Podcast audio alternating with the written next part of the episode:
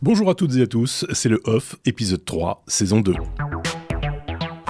Avec le off des technos, je vous ouvre une petite porte, une lucarne en quelque sorte, sur les coulisses du podcast Les Technos. Une balado, comme disent nos cousins québécois, que vous trouverez sans aucune difficulté dans vos applications habituelles, mais également en vidéo sur YouTube et Twitch.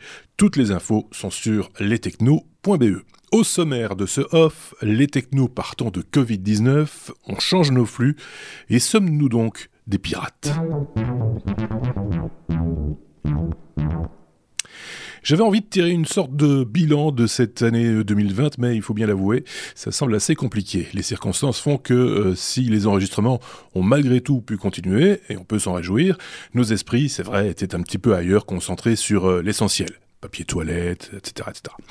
Avec les confinements, que ce soit pour des raisons pratiques ou techniques, on a vu certains podcasteurs ou podcasteuses être malheureusement obligés de lever le pied, contrairement à d'autres qui ont trouvé dans cet exercice une forme d'exutoire assez bienvenue. En ce qui nous concerne, trois choses nous ont permis de fonctionner de façon habituelle. Premièrement, la matière première de nos revues de presse, c'est l'actualité technologique, et de l'actu, il y en a eu, même durant les mois de juillet et août traditionnellement plus calmes. Deuxièmement, nous réalisons nos épisodes à distance depuis maintenant 7 ans, ce qui est une contrainte technique pour certains, est une condition de fonctionnement totalement maîtrisée pour nous. Troisièmement, le plus important sans doute, l'équipe. Toutes les semaines, on a toujours des chroniqueurs disposés à partager leurs découvertes et leurs opinions. Mieux encore, durant cette période, on a eu l'occasion de recruter deux nouvelles voix euh, qui sont déjà au planning ce mois de décembre. Merci de leur réserver un bon accueil de nouveaux chroniqueurs, c'est l'occasion de découvrir de nouveaux domaines et d'entendre d'autres opinions justement qui euh, donneront lieu, c'est certain, à de nouveaux débats. C'est une forme d'enrichissement pour nous et pour vous également, en tout cas on l'espère. C'est pour ça que je relance encore une fois l'offre de collaboration. Si vous voulez nous rejoindre, faites-le nous savoir via l'adresse équipe.lestechno.be. Le passage à l'an 9 s'accompagne d'une modification importante au niveau de nos modes de diffusion. Actuellement, nous avons pas moins de 4 flux RSS en plus de celui du off que vous écoutez en ce moment. Il y a le flux principal qui reprend l'ensemble de nos épisodes, des bonus ainsi que des hors-séries occasionnelles en version audio. Ensuite, il y a son équivalent en podcast vidéo. Ces deux podcasts sont affublés de notre logo en bleu. Il y a également un flux qui ne reprend que les épisodes hebdomadaires et un autre qui ne reprend que les hors-séries. Dans ces cas, notre logo est décliné en orange pour les hebdomadaires et en vert pour les hors-séries. On va un peu simplifier tout ça en ne gardant actifs que les flux principaux, ceux avec le logo bleu. Donc, si vous suivez les technos en podcast et que le logo est orange ou vert, je vous invite à vous abonner au flux principal que vous trouverez, euh, je n'en doute pas un seul instant, sans difficulté dans votre application de podcast habituelle. Alors j'entends ici les abonnés au podcast hebdo, celui avec le logo orange, me dire que les hors-séries, ça ne les intéresse pas et que c'est même pour ça qu'ils ont choisi ce flux justement. Alors rassurez-vous, dans l'avenir, les hors-séries seront diffusés uniquement en vidéo, c'est-à-dire dans le flux principal vidéo et sur YouTube, bien sûr. Comme je le disais, c'est un changement important, nous fermons deux flux de podcasts pour n'en garder qu'un, doublé de son équivalent vidéo. On espère bien ne perdre personne en chemin. Si nous faisons ces choix, c'est aussi pour simplifier notre communication. On fera ça progressivement et je ne manquerai pas de vous rappeler ces modifications dans les épisodes à venir. Sommes-nous des pirates? Drôle de question. Comme vous pouvez le constater, le mode de diffusion d'un podcast peut évoluer. Et il est évidemment assez sain, quand on aime son média, de s'interroger sur la façon dont on va pouvoir distribuer nos contenus demain. Et euh, comment se donner euh, toutes les chances, évidemment, de trouver son audience. C'est important. Le 19 novembre dernier avait lieu Média en scène, le festival des médias de demain. Un des débats avait pour thème Podcast qui gagnera la bataille de la distribution? Pour discuter de cette question, il y avait Bruno Crollo, directeur général de Spotify pour la France et le Benelux, Laurent Frisch, directeur du numérique à Radio France, Mathieu Gallet, fondateur de Magellan, Nicolas Madeleine, journaliste de Les Échos, ainsi que Virginie Maire, présidente de Cybelle.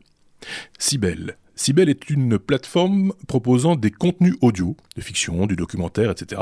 Cybelle se présente comme étant une plateforme de podcast, mais en fait, il n'en est rien étant donné que ces contenus ne sont disponibles que sur la plateforme en question, donc pas de lien RSS pour s'y abonner, pas de lien RSS, je le rappelle, pas de podcast.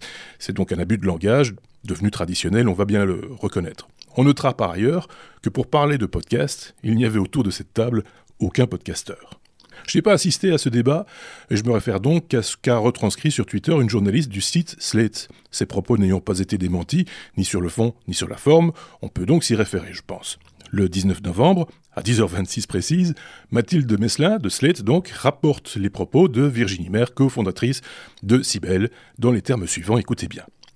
Le podcast tel qu'on l'a connu jusqu'ici avec un flux RSS, c'est fini. C'est du piratage légalisé qui ne crée pas de financement sur la création. À ces mots, un grand nombre de podcasteurs indépendants se sont indignés. En gros, cette dame considère que la création et la diffusion de ces créations impliquent forcément une redevance. Tout ce qui sort de ce schéma commercial serait à considérer comme une concurrence déloyale, un piratage, c'est le mot choisi. Les organisateurs de Médias en scène ont eux-mêmes posé la question du modèle économique pour le podcast de demain. Écoutez la réponse de Virginie Maire. On est à un moment où le marché du podcast est en pleine structuration. Il y a beaucoup de choses qui sont en train de se passer euh, aujourd'hui et le fait est, c'est qu'on va sur de la création. Pour créer de la création, pour qu'il y ait un financement de cette création de qualité, il faut, à mon sens, qu'on aille sur un modèle payant. Et donc ça, c'est vraiment quelque chose de très important dans cette évolution de la distribution du podcast. Et je suis en partie d'accord sur le fond juste sur le fond, parce que sur la forme, créer la création, euh, la création implique un coût, c'est un fait. Créer un podcast, c'est du temps, des moyens techniques, du talent. Et si c'est pour euh, certains du travail, du latin euh, tripalium, je le rappelle, le tripalium étant un objet destiné à torturer, mais je m'égare, pour d'autres, c'est un hobby, une passion, un plaisir, comme jouer d'un instrument, faire des maquettes de bateaux, ou jouer au foot par exemple. Alors oui, des podcasts non payants vont être en concurrence quelque part avec des contenus payants. Les premiers sont réalisés sur fonds propres, les seconds sont financés par des abonnements payants, ou par de la publicité, ou par des subsides, ou etc. etc. Et finalement, ce sont comme toujours les auditeurs, le consommateur, comme disent les gens comme Madame Maire, qui décideront. À la fin de la table ronde, Laurent Frisch, de Radio France, a tout de même dit Je pense qu'il existera durablement un monde du RSS et qu'un environnement plus structuré, sous-entendu Cybelle, Magellan, Spotify, Radio France, etc., existera en parallèle. Ce n'est pas ce que retiendront les indépendants. Derrière les mots pirates prononcés ce jour-là, il y a la notion de vol, de banditisme. Il y a une forme de dénigrement à l'égard de ceux qui ont largement contribué à populariser le média podcast. Le 19 novembre, il n'y avait pas de podcasteurs autour de la table. Et pourtant, d'après certains dictionnaires, le mot pirate désigne celui qui s'enrichit aux dépens d'autrui. Ça semble bien convenir à ce que certains appellent pudiquement des environnements plus structurés. Merci d'avoir écouté le off des technos. On se retrouve très bientôt via lestechno.be. Salut